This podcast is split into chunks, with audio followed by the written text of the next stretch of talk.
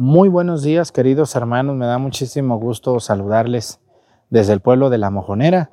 Fíjense que todos estos pueblos les gusta celebrar mucho a los santos y lo celebran ocho días antes, bueno, nueve días antes y ocho días después.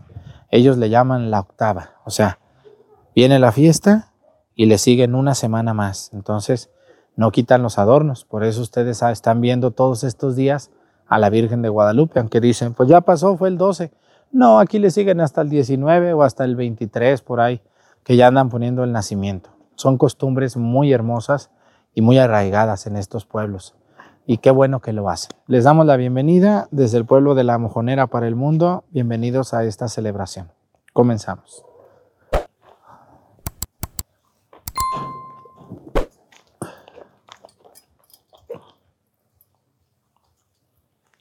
Muy bien. Ahora no vinieron todos los monaguillos ahora. ¿Eh? ¿Por qué no vinieron? Reverencia. Avanzamos.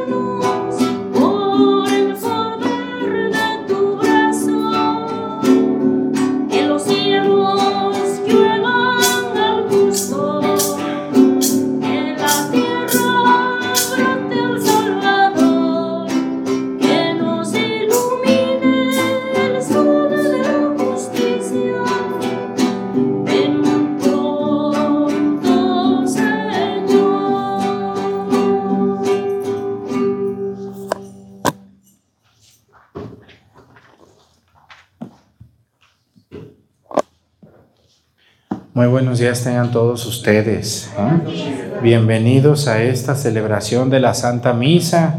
Me da mucho gusto seguir celebrando a la Virgen de Guadalupe. Aquí la celebran casi todo el mes. Yo creo que si no hubiera Navidad, la celebrarían todo el mes de diciembre, nomás porque tienen que cambiarla, pero yo creo la otra semana ya vamos a poner el nacimiento.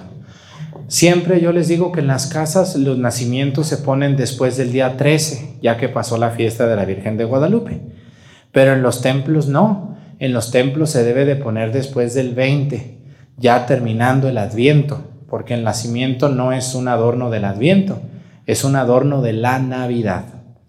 Bueno, pues hoy vamos a pedirle a Dios nuestro Señor por un estado de la República Mexicana donde sabemos que nos ve muchísimas personas. Vamos a pedir por el estado de Morelos, aquí cerquita de nosotros. Yo creo que conocen Cuernavaca, Cuautla, Xochitepec. ¿Cuál otro pueblo conocen? Zapata, este, ¿cuál otro? Yautepec, otro municipio que se acuerden de Morelos. Ustedes lo van a trabajar allá mucho, ya me la sé.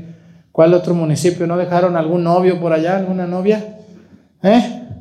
A lo mejor sí. Bueno, pues vamos a pedir por el estado de Morelos, que nos ven muchísimas personas eh, con mucha fe, con mucha devoción. Muchísimas gracias a todos ustedes, hermanos, que nos hacen el favor de sintonizar la misa todos los días. Pedimos por su estado. Hoy vamos a pedir por los países, hay tres países chiquitos en medio de Brasil y de Venezuela que incluso alguno es, pertenecía a Venezuela y ahí está el pleito político, pero yo no me voy a meter en eso. Vamos a hablar, vamos a pedir por Surinam, por la Guyana y por la Guyana francesa. Esos tres países pequeñitos donde también hay católicos y donde tenemos también noticias que también allí nos están viendo. Un saludo para todos ellos, hermanos. Que Dios les bendiga mucho. Vamos a pedirle a Dios también hoy. Quiero pedir por todas las personas que se dedican a la costura, todas las costureras y costureros. ¿Ustedes son costureras o no?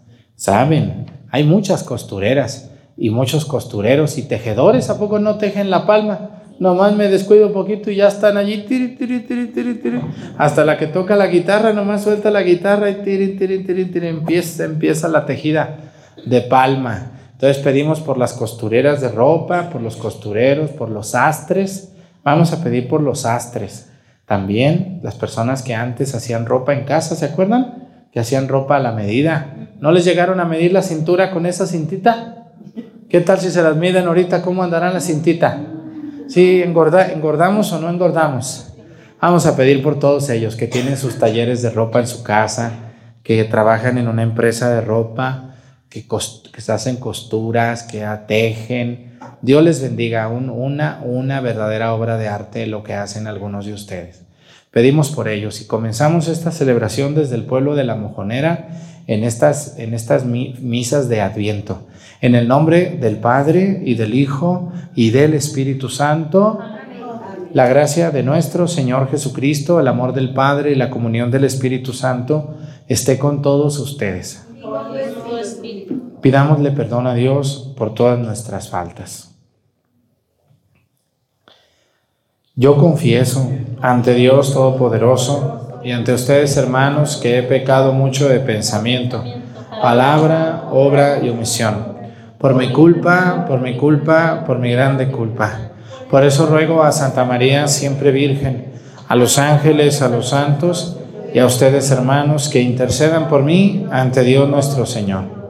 Dios Todopoderoso tenga misericordia de nosotros, perdone nuestros pecados y nos lleve a la vida eterna. Amén. Ten piedad, ten piedad, ten piedad, ten piedad, Señor, ten piedad. Soy pecador,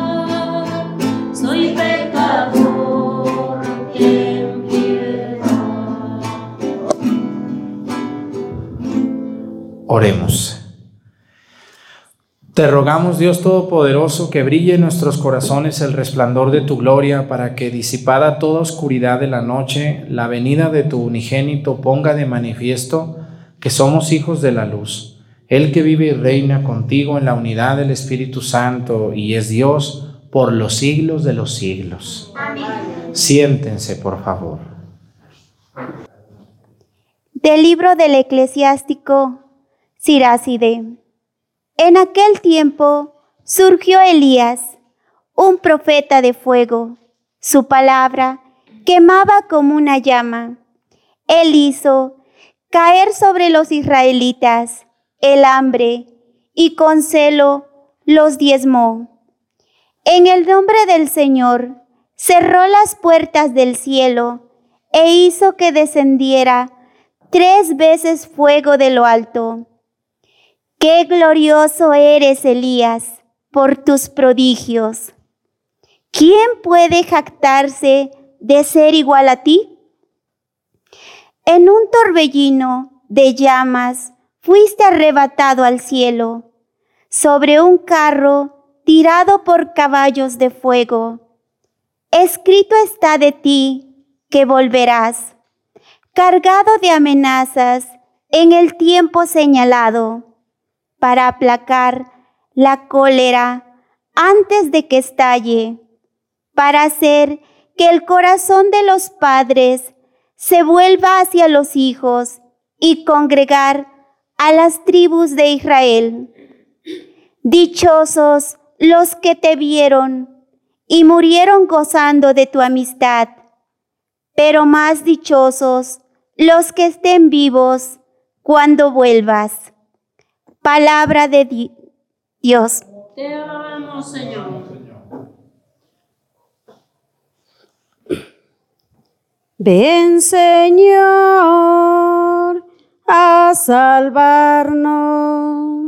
Ven, Señor, a salvarnos. Escúchanos, pastor de Israel, tú que estás rodeado de querubines, manifiéstate Despierta tu poder y ven a salvarnos. Ven, Señor, A salvarnos.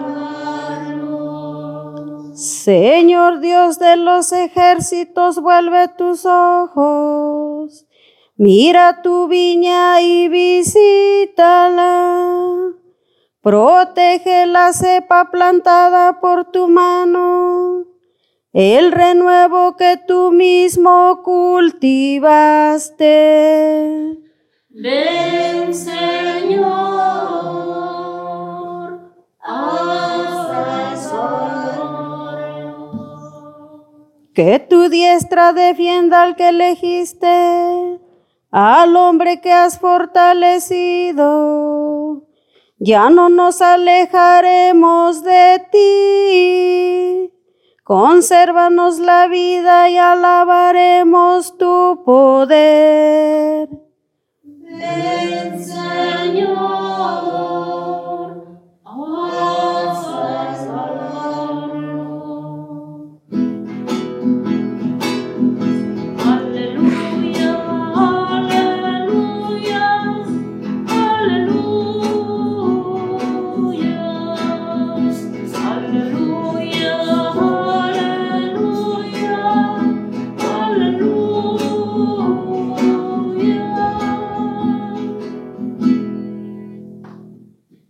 Preparen el camino del Señor. Hagan rectos sus senderos y todos los hombres verán al Salvador.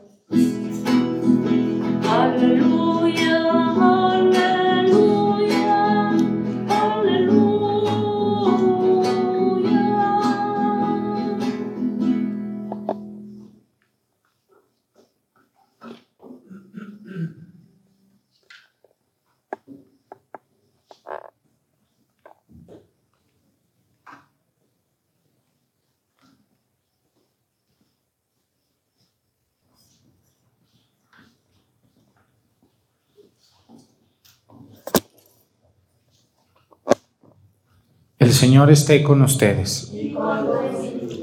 Lectura del Santo Evangelio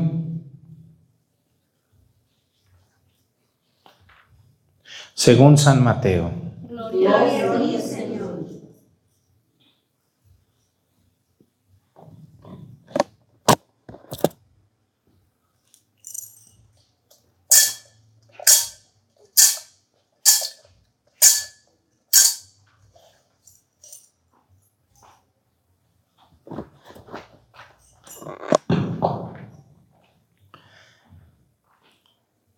Aquel tiempo los discípulos le preguntaron a Jesús, ¿por qué dicen los escribas que primero tiene que venir Elías?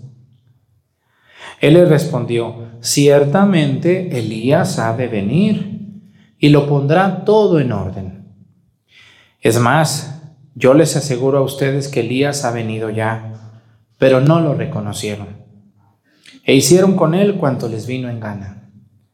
Del mismo modo, el Hijo del Hombre va a padecer a manos de ellos. Entonces entendieron los discípulos que les hablaba de Juan el Bautista. Palabra del Señor. Gloria a ti, Señor Jesús. Siéntense un momento, por favor.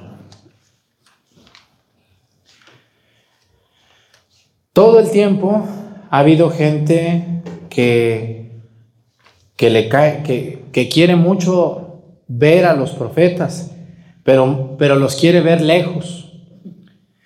Todo el tiempo ha habido gente que le gusta escuchar a los profetas, pero los quieren escuchar muertos, ya después de muertos. El domingo pasado yo les hablaba de este tema, el tema de la profecía, el tema del profetismo. Y, y si ustedes van a la Biblia, un buen pedazo de la Biblia, yo le tanteo que por lo menos un 25% de la Biblia son libros proféticos. Miren, les voy a platicar sobre la Biblia un poquito.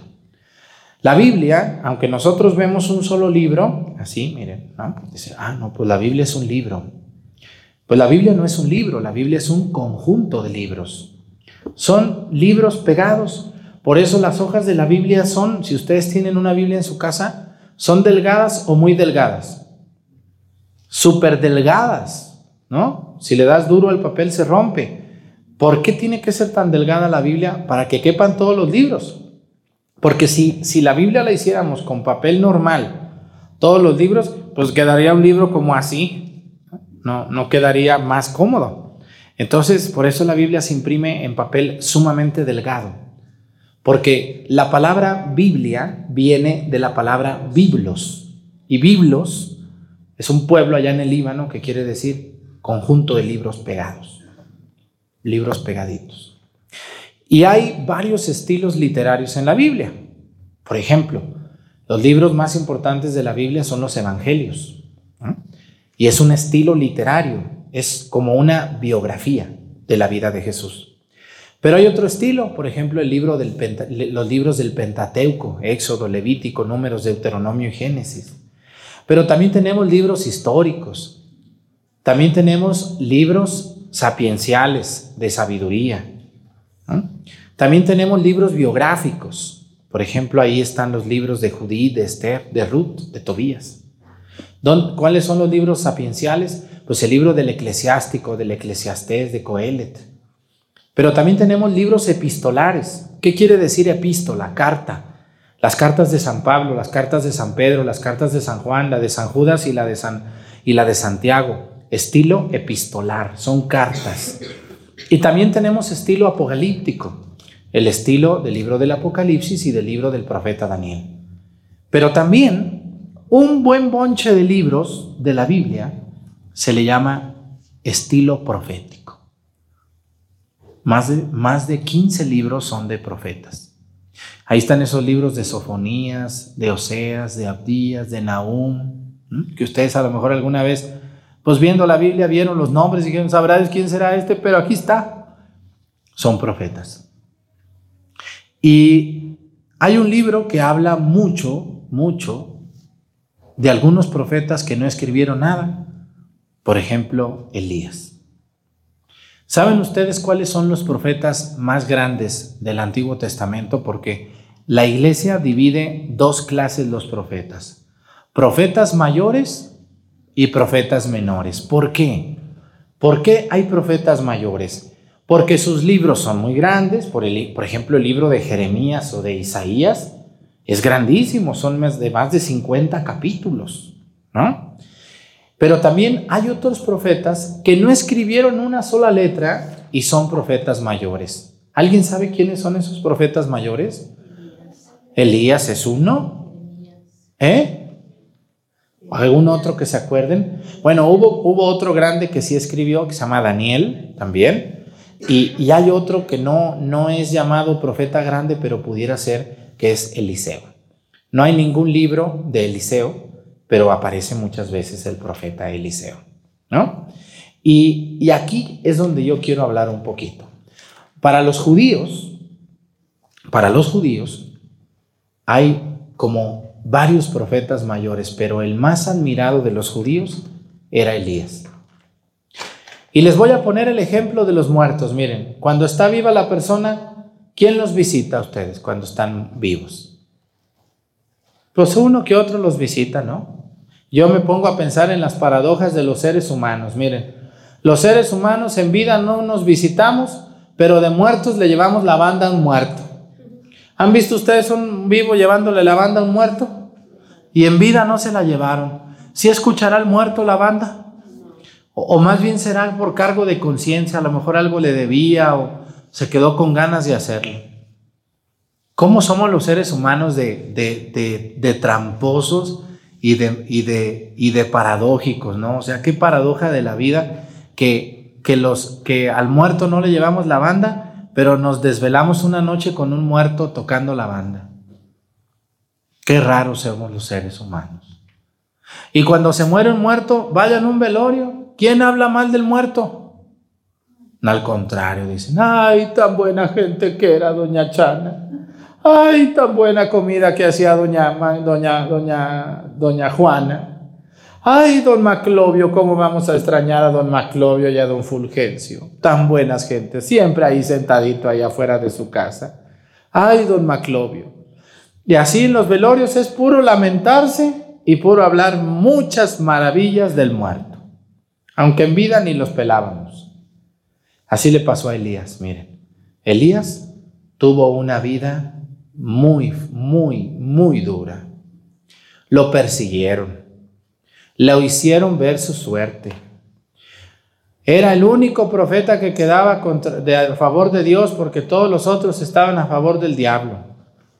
Elías, Elías era un hombre tan bueno que Dios lo prefirió y Dios lo quiso tanto que se lo llevó en una carroza de fuego, así dice la Biblia.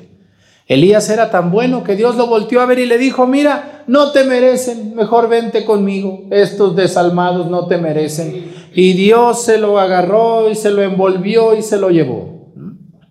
Yo no sé si a ustedes les ha llegado un pensamiento que yo le digo a veces a la gente. ¿Alguna vez se les ha muerto algún joven que ustedes querían mucho? Hay muertes que nos impactan toda la vida. Yo creo que ustedes tienen en su mente la muerte de alguien que ustedes dicen, es que debería de estar vivo. Y ya pasaron 10 años, ya pasaron 15 años y dices, pero ¿por qué se murió fulana? ¿Por qué se murió fulano? Él, él era un hombre bueno, pero de verdad bueno, y no era mi primo, ni mi hermano, ni mi sobrino, ni mi hijo. Era un, un buen hombre. Estaba joven, ayudaba a la gente. A mí, a mí, a mí, vieran cómo me cuesta cuando alguien me cuestiona por la muerte de una persona buena. Porque cuando se muere uno malo, a ver, aquí entre nos, ¿no le dan gracias a Dios? ¿No le han dado gracias a Dios por alguien que ya se lo llevó la changa o el chango? Yo creo que sí, nomás que no dicen. Yo sí.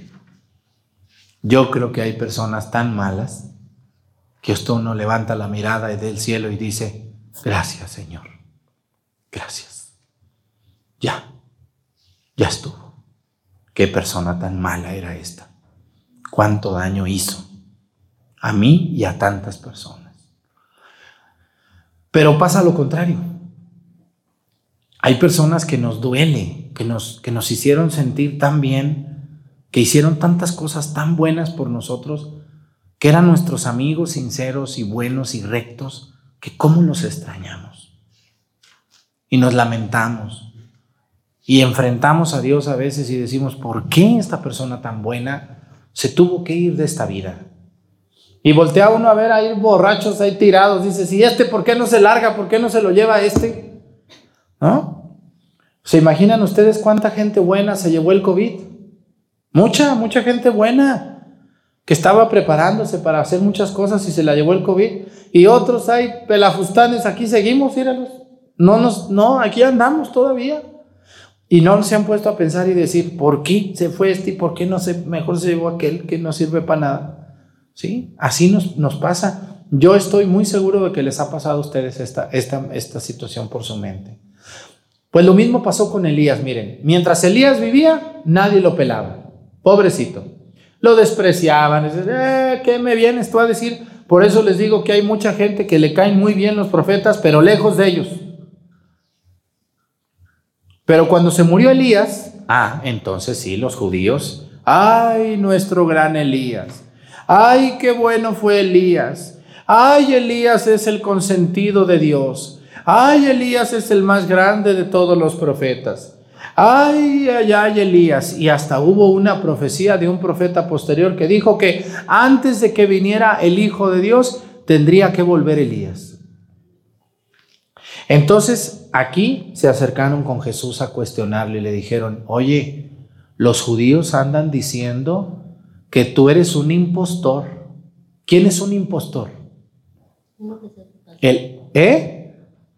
Uno que no es lo que dice ser.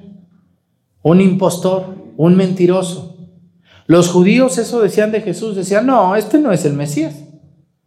Pero ¿por qué no es? Mira lo que está haciendo, está curando enfermos, camina sobre las aguas. Mira lo que hizo con el ciego de nacimiento, ¿cómo? Él es el Mesías, ve lo que está haciendo. No.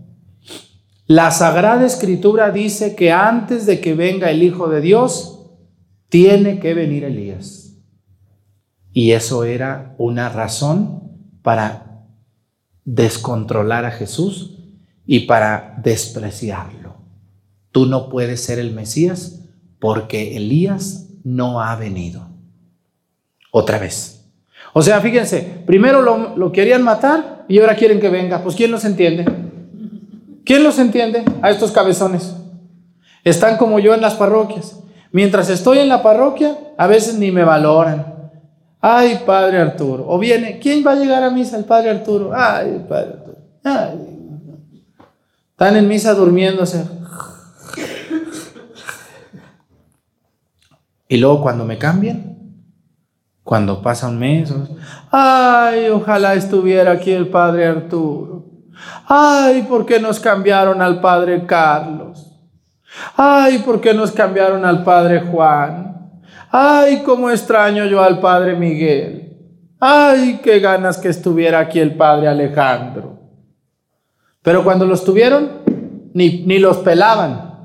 Venían a misa tres moscas aquí nomás a oír misa. ¿O me equivoco? Y cuando se van, ahora sí. Ay. Lo mismo pasa con ustedes. Sus hijos ni las visitan. Nomás se mueren y van a tener coronas y flores y bandas en el panteón. Gente sentada ahí comiendo pozole arriba de tu tumba. Extrañándote. Te tuvieron y no te visitaban. Así, yo así me he sentido como sacerdote.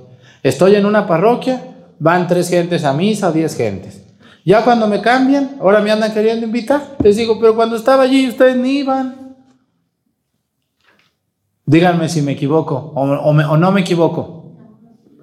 Así somos los seres humanos. Elías fue un hombre bueno, claro. Fue un profeta sincero. Pero cuando, cuando se lo llevó Dios al cielo, ahora sí, no, tiene que venir Elías. Pero si ya vino, ya estuvo, no, tiene que venir. Y ese era el pretexto para no creer en Jesús. Fíjense, la gente es muy convenenciera. Cuando algo no queremos escucharlo o no nos conviene, nos inventamos lo que sea. A mí me han inventado tantas cosas, dicen, no, dicen es que es que Arturo es así porque porque está joven. No, es que Arturo es regañón porque no ha vivido. Es que, ¿qué me puede enseñar a mí ese padrecito joven tonto? Él no sabe lo que es la vida. Es que Arturo es así porque la gente esa donde está es gente sencilla, humilde, ignorante. El que nos va a venir a enseñar aquí en la ciudad. El que se queda allá en sus ranchos donde está, con esa gente ignorante. ¿Así? ¿Por qué? ¿Por qué hablo de esta gente que no le convence ningún sacerdote? ¿Saben por qué? Porque quieren a los profetas, pero los quieren lejos. Que nadie les diga nada. Y cuando algo no les conviene, le buscan lo que sea, pero algo le hallan. Algo, algo le hallan para no hacer caso. Oye, mi hija, mira qué buena maestra te mandaron. Aprovecha tu maestra. No, es muy enojona. No, nunca viene. No, se tarda mucho. No, siempre. Cuando alguien nos cae mal, ya no nos fijamos si es cierto o no. Le buscamos lo que sea para, para dañar a esa persona o para no hacerle caso. ¿A mí qué me va a venir a decir este cura joven si yo soy una vieja llena de años, no? El otro día me escribió una de esas señoras que se sienten dueñas de la verdad. Es que yo a mis tantos años estudié en el colegio fulano de tal, estoy preparada y a mí este cura loco hablador, o sea, yo, ¿qué me va a enseñar? Así, esas viejas y esos viejos hipócritas de hoy, que nomás están viendo algún defecto de ustedes o mío para no hacernos caso. ¿Por qué? Porque en el fondo les caes muy mal porque estás predicando la verdad. Así es. Vean ustedes alguna amiga que tengan que les caiga gordo. Bueno, pero ¿por qué te cae mal? Pues no sé, a mí se me hace como una mirada muy fea la que tiene. Bueno, ¿y pues qué le hace que tenga la mirada fea? Tú cómete los pasteles que vende, pues si no te estás comiendo la mirada, te estás comiendo... No, pero yo le vi las manos y las tiene mugrosas. No, está manchada de la mano, tú no te apures. Ay, cómprale su pastel. No, es que están muy caros. No es cierto, están más caros allá en la ciudad es que le falta algo. Bueno, el chiste es, no le voy a comprar un pastel. Así también. Vean ustedes, yo conozco personas en las parroquias y conozco señoras que están viendo la misa ahorita en su casa ya aplastadas en una silla, como unas víboras y unos víboros, algunos, no todos, porque la mayoría me ve con un gran aprecio, lo cual agradezco, pero hay personas que están ahí sentadas diciendo, ay, no se peinó, ay, no me gusta que se apoye. Ya me escribió una señora que no le gusta que me apoye porque ella sabe qué siente cuando yo me apoyo así. Siente que me voy a subir aquí. Y luego, a mí no me gusta que levante la voz. No me gusta que mueva la mano derecha así. No me gusta que utilice esta palabra así. Por eso ya no lo veo a ese cura. Dicen que no me ven, pero todos los días me ven. Me amenazan que no me van a ver y no pueden vivir ya sin ver esto, porque les encanta criticar. Pero ya no me ven para aprender, me ven para criticar. Y eso le hicieron los profetas, eso le hicieron los judíos a los profetas en Jerusalén. Acuérdense cuando Jesús lloró, hay una iglesia que se llama Flemum Christi. En latín quiere decir donde Jesús lloró. Cuando Jesús llegó a Jerusalén y vio a Jerusalén de lejos, hay una colina, hay una montaña, arriba del huerto de los olivos, que, que llegas tú a Jerusalén y ves la ciudad de Jerusalén así enfrente, y ves el templo, y en la palabra de Dios hay un mensaje donde dice Jesús, Jerusalén, Jerusalén, que matas a los profetas. Jesús está diciendo, ¿quién te da, quién te, quién te convence? ¿Quién te llena? Nada te gusta. Así hay gente. Miren, hay personas que dicen que yo los aburro, otros que los duermo, otros que los regaño, otros que soy un enojón, otros que y lo que sea, y, van a su parroquia y lo mismo. Este cura que nos mandaron es un dormilón, es un regañón, es un dinerero, este que nos mandaron es un grosero, es bueno, nadie. Yo estoy seguro que esas viejas locas, así les traigan al Papa Francisco de párroco, lo corren. ¿Sí o no es cierto? Porque el problema no es el sacerdote, el problema es usted.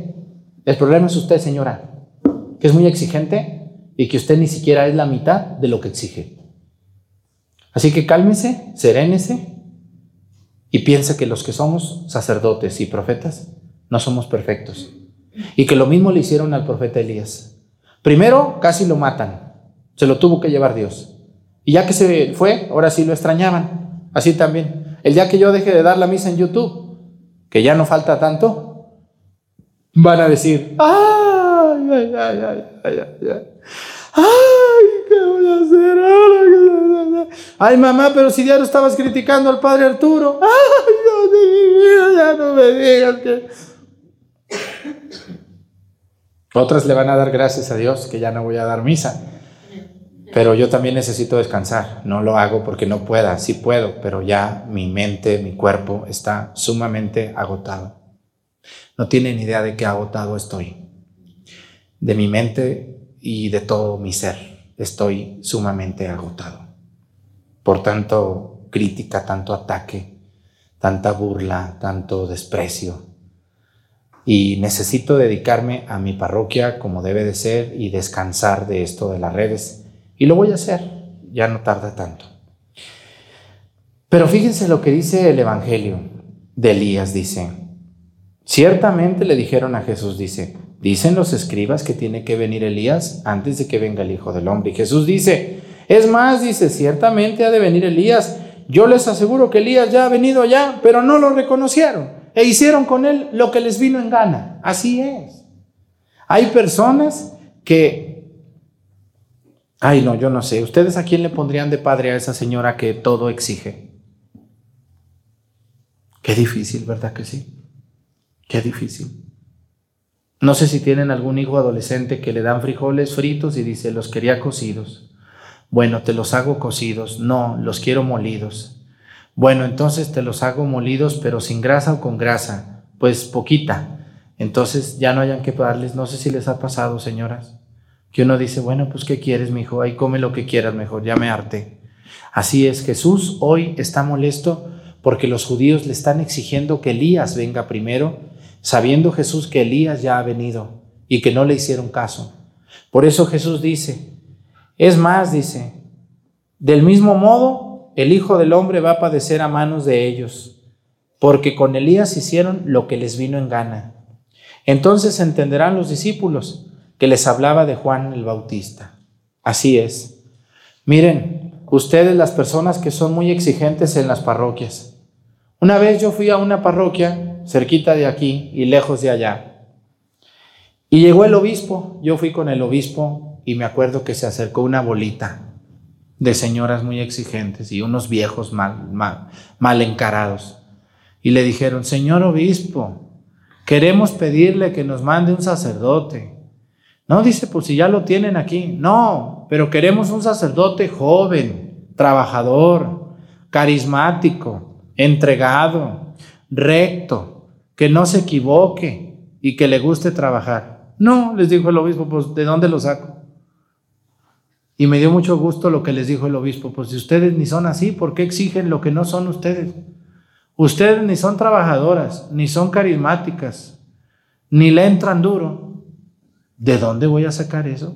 Oigan, denle gracias a Dios que tienen un sacerdote en su parroquia. Va a llegar el día que no les van a mandar ni carismático ni nada. No hay, no hay. Hoy cada vez somos menos sacerdotes, cada vez somos menos, entiendan eso, no lo entienden. Cada vez somos menos. Hay padres ya que tienen dos parroquias a su cargo y son parroquias de 30, 40 pueblos cada una. Ya no hay.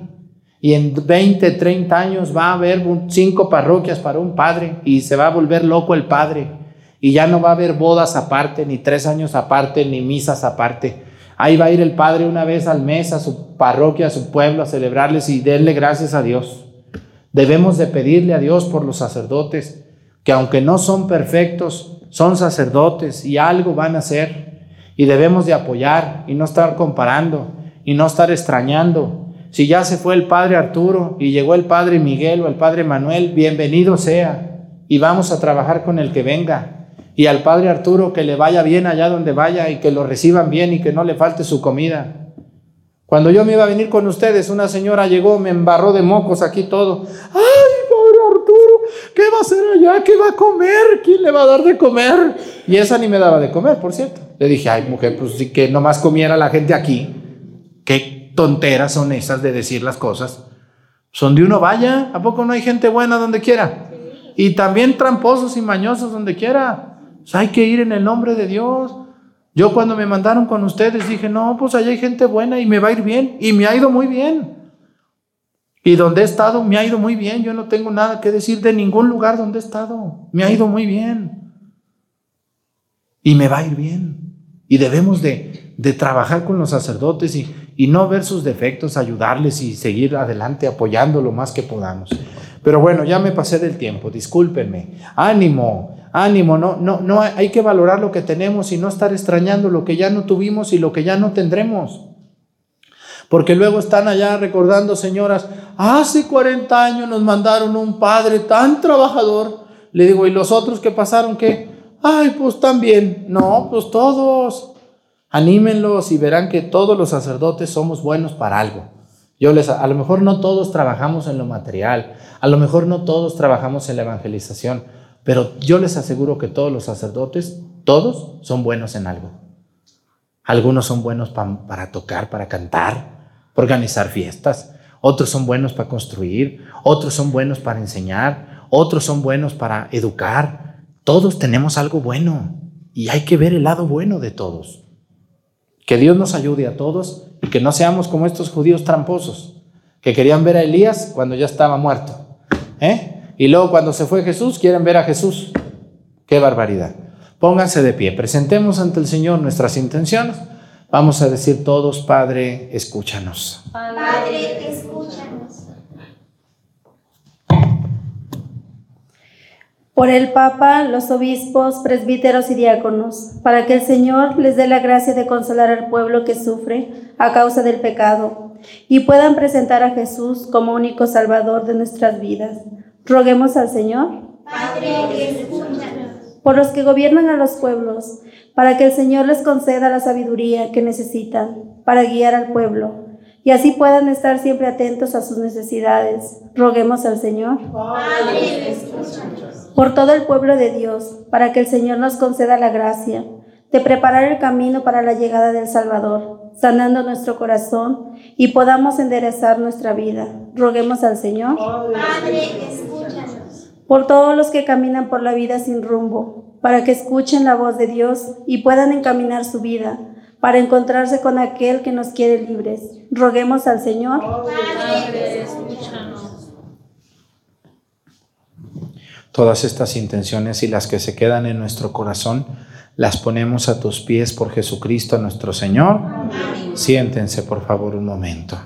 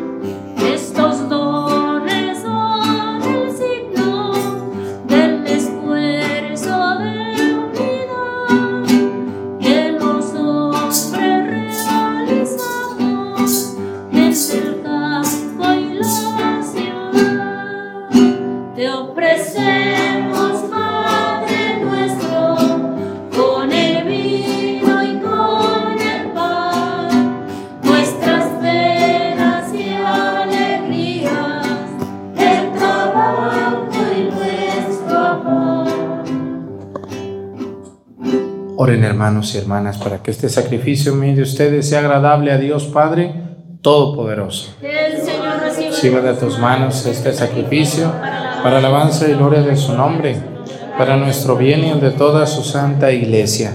Que este sacrificio que te ofrecemos con devoción, Señor, nunca deje de realizarse, para que cumpla el designio que encierra tan santo misterio y obre eficazmente en nosotros tu salvación. Por Jesucristo nuestro Señor. El Señor esté con ustedes. y con su espíritu. Levantemos el corazón. Lo tenemos levantado hacia Demos gracias al Señor nuestro Dios. Es justo y necesario. En verdad es justo y necesario, es nuestro deber y salvación y cantar himnos de bendición en tu honor y de alabanza, Padre Todopoderoso, principio y fin de todo lo creado. Tú nos has ocultado el día y la hora en que Cristo tu Hijo, Señor y juez de la historia, aparecerá sobre las nubes del cielo, revestido de poder y de gloria. En aquel día terrible y glorioso pasará la figura de este mundo y nacerán los cielos nuevos y la tierra nueva. El mismo Señor que entonces se nos mostrará llenos de gloria, viene ahora a nuestro encuentro, en cada hombre y en cada acontecimiento, para que lo recibamos con la fe y por el amor demos testimonio de la espera dichosa de tu reino. Por eso, anhelando su venida gloriosa, unidos a los ángeles y a los santos, cantamos el himno de tu gloria diciendo.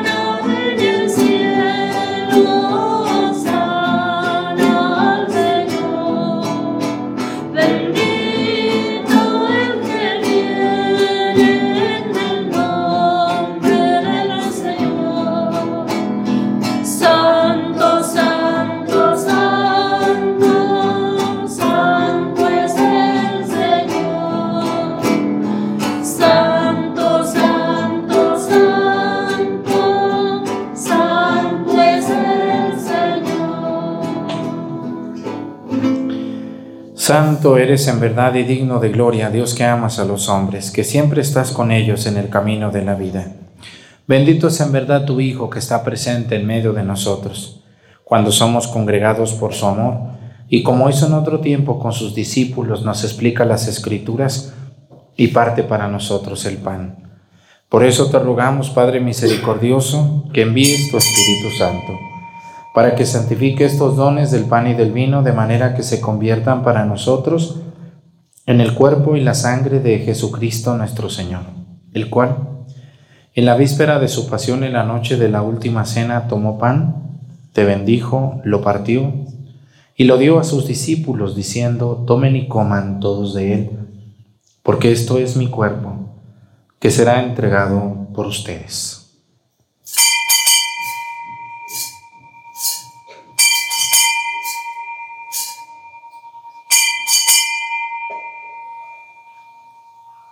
Del mismo modo, acabada la cena, tomó el cáliz y te dio gracias. Y lo pasó a sus discípulos, diciendo, tomen y beban todos de él, porque este es el cáliz de mi sangre, sangre de la alianza nueva y eterna que será derramada por ustedes y por muchos para el perdón de los pecados. Hagan esto en conmemoración mía.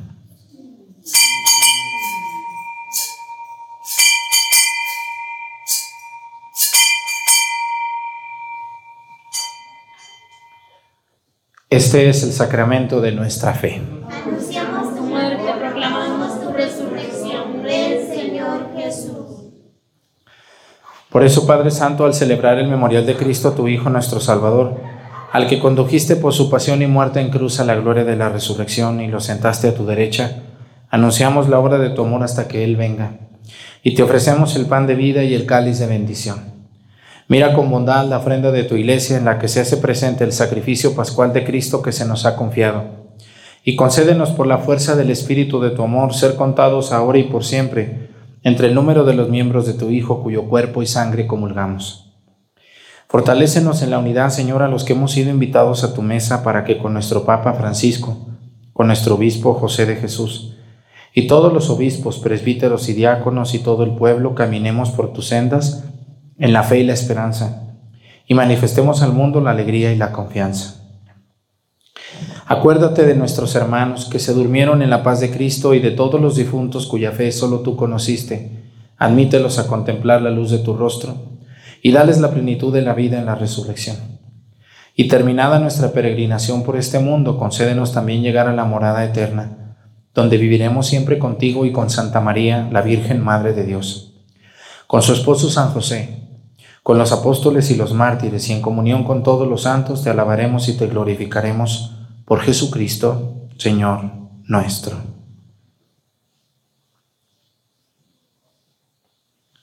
Por Cristo, con Él y en Él, a ti Dios Padre Omnipotente, en la unidad del Espíritu Santo, todo honor y toda gloria por los siglos de los siglos. Fieles a la recomendación del Salvador y siguiendo su divina enseñanza, nos atrevemos a decir, Padre nuestro.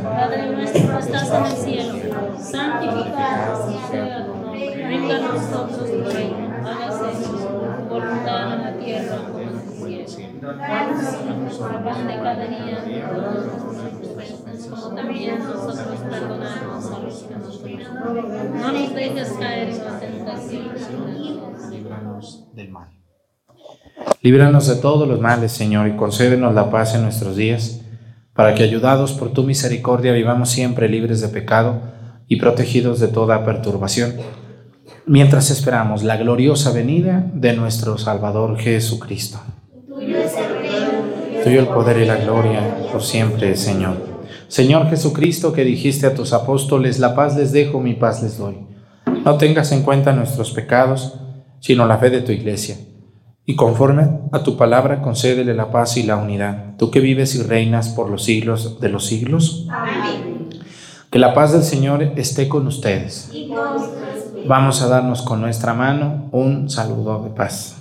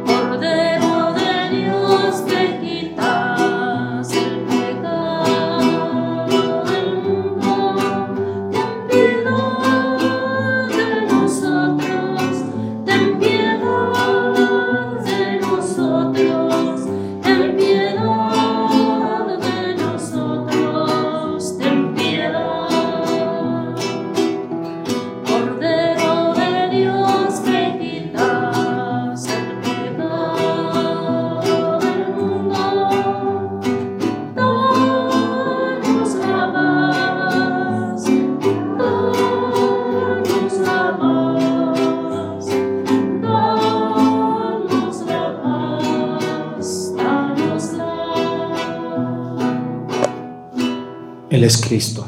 Es el Cordero de Dios que quita los pecados del mundo. Dichosos los invitados a la cena del Señor.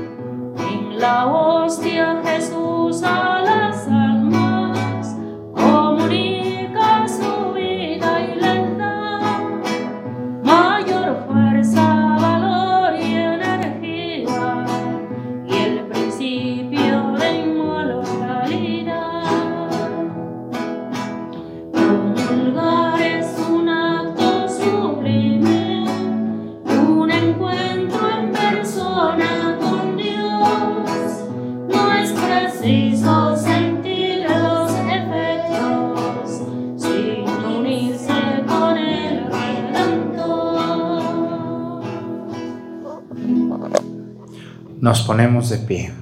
Oremos.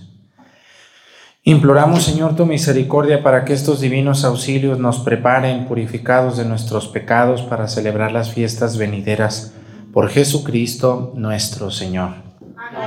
Pues muchas gracias a toda la gente que ve la misa. Hay personas que dicen, no, no diga que ya no va a dar la misa. Pues sí digo, porque va a llegar el día, ya no faltan dos, tres meses, yo creo, ya voy a descansar un tiempo de la misa de todos los días de YouTube y, ahorita, ahorita tengo que también descansar. Yo estoy muy mal ya de mi salud mm, mental y tengo un agotamiento muy fuerte y el doctor me dice, pues si sigue así no va a durar mucho tiempo vivo. O hay personas que se mueren por, por no descansar y usted debe descansar. No es fácil. Hay personas que, creen que es muy fácil estar aquí hablando y sonriendo y ya, ya, ya. Si ustedes vieran cada mula y cada mulón que llega, con cada cosa, con cada problema, con cada queja, que te quedas así y yo qué culpa tengo, yo esta, esta gente digo, pues ni vive en mi parroquia. Entonces yo tengo que dedicarme ya a mi parroquia de lleno y tengo que ir preparando el camino, como dice San Juan Bautista, preparen el camino, ¿verdad? Entonces vamos a seguirle unos mesecitos y luego ya vamos a nomás a subir la humilía, la humilía del día, la predicación, cuando pueda, cuando tenga tiempo, porque esto yo lo inicié, yo inicié mi canal en el 2016 y luego por el COVID se, se ocupó la misa de todos los días, pero pero era un extra, era un extraordinario, no, no fue una situación que fuera a perdurar para siempre. No, yo no le saco al trabajo, el asunto es que no nomás hago esto. Hay personas equivocadamente que creen que yo nomás doy la misa en YouTube y ahorita terminando ya me dedico a sentarme, a estar ahí a gusto. No, yo tengo un trabajo de una parroquia común, tengo que confesar, celebrar, ungir enfermos, administrar, construir, organizar muchas cosas. Entonces yo estoy ya muy, muy agotado y tengo que, eh, tengo que descansar. Entonces, pues yo les invito que váyanse preparando y vayan viendo también, vayan a su parroquia a misa. Y hay misa en su parroquia, pues si no hubiera misas, pues qué problema es. No, no, no puede haber, Padre Arturo, tanto, no, no puedo, ya es algo, es algo, ya, ya el, el 10 de marzo del año que viene cumplimos cuatro años sin interrumpir un solo día la misa. Eso, eso es muy difícil. Habrá quien diga, ay, qué fácil. Sí, tú, tú qué, tú ni sabes lo que es estar frente a una cámara. No, no, no tienes idea de lo que cuesta, de lo que implica, del esfuerzo, de la dedicación, de la fragilidad y de lo, de lo complicado que es hacer una misa para YouTube con esta calidad que tú ves, porque qué fácil es estar del otro lado, cuestionar, pero no, yo estoy muy bien en mi sacerdocio y estoy bien en mi parroquia, pero necesito dedicarme a mí y dedicarle a mi parroquia tiempo. Entonces, llegará el día que ya no va a haber misas ni tampoco que vengan, no, no venir, ya ir a su parroquia y ya, aquí no, deben ir a sus parroquias. Y por favor, entonces muchas gracias a todos los que nos ayudan, a todos los que nos ven. Todavía faltan dos, tres meses y ya se acabó. Pero seguiremos eh, haciendo la homilía o a ver qué más se me ocurre. Pero tengo que detener esto también porque mi salud está cada vez deteriorándose más y más y más y mucho más. El Señor esté con ustedes. Y la bendición de Dios Padre, Hijo y Espíritu Santo descienda sobre ustedes y permanezcan para siempre. Hermanos, esta celebración ha terminado, nos podemos ir en paz. Que tengan muy bonito día, nos vemos mañana con la ayuda de Dios. gracias